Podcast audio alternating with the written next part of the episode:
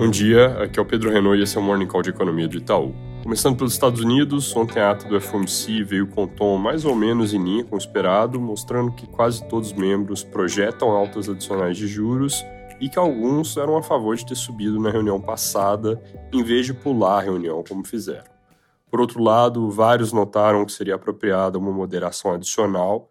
Isso vai em linha com a estratégia do pulo, que pode se repetir depois da alta do fim desse mês. Nós temos hoje na conta aumentos de juros em julho e novembro, ou seja, com mais um desses pulos. A gente vê, no entanto, um risco claro dessa sinalização mais de médio prazo não ser tão crível e entregarem logo duas altas seguidas em julho e setembro. Além da divulgação da ata ontem, também falou Williams, seguindo a linha de que o Fed ainda tem mais trabalho para fazer, mas colocando ênfase na dependência de como os dados vão evoluir. Hoje, foco maior por lá vai ser nos dados de mercado de trabalho, com JOLTS, que deve vir mostrando fechamento de 250 mil vagas na nossa projeção, consenso mais perto de menos 200 mil.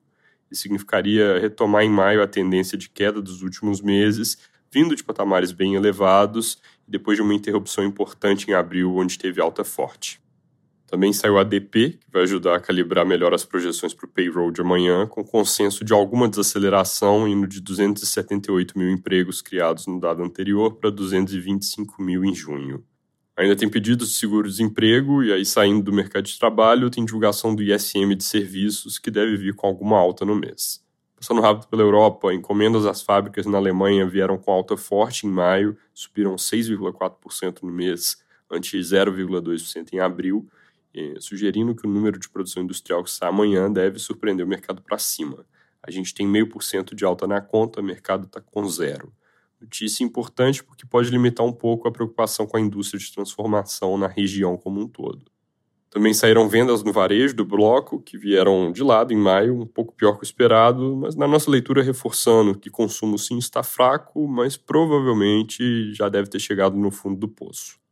Aqui no Brasil, depois de um dia de negociação intensa e liberação recorde de emendas parlamentares, a discussão da reforma tributária teve avanço, os líderes da Câmara conseguiram chegar a um acordo e o relator apresentou uma nova versão com os pontos que foram acordados, com diferentes partes, e o texto ficou marcado para ser votado hoje. Listando rápido o que mudou de mais importante, entraram novos casos de alíquota diferenciada ou zero, inclusive com zeragem dos produtos da cesta básica, que era uma demanda do agro. Também entrou tratamento exclusivo para o setor de construção imobiliária e para cooperativas e aumentou o limite de receita do produtor rural que pode optar ficar de fora do novo regime. Além disso, a transição do regime atual para o novo IVA deve começar um pouco mais cedo, em 2026 em vez de 2029, mas ser mais lenta no ritmo de um décimo ao invés de um quinto por ano.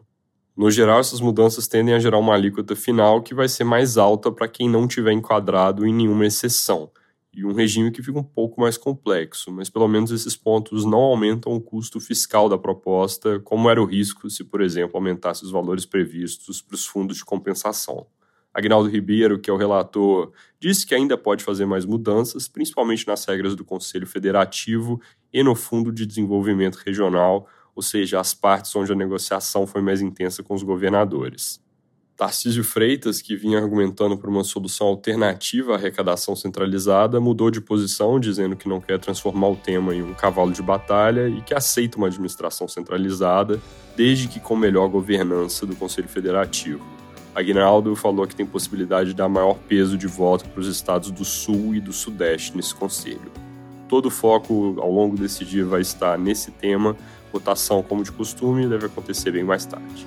É isso por hoje. Bom dia.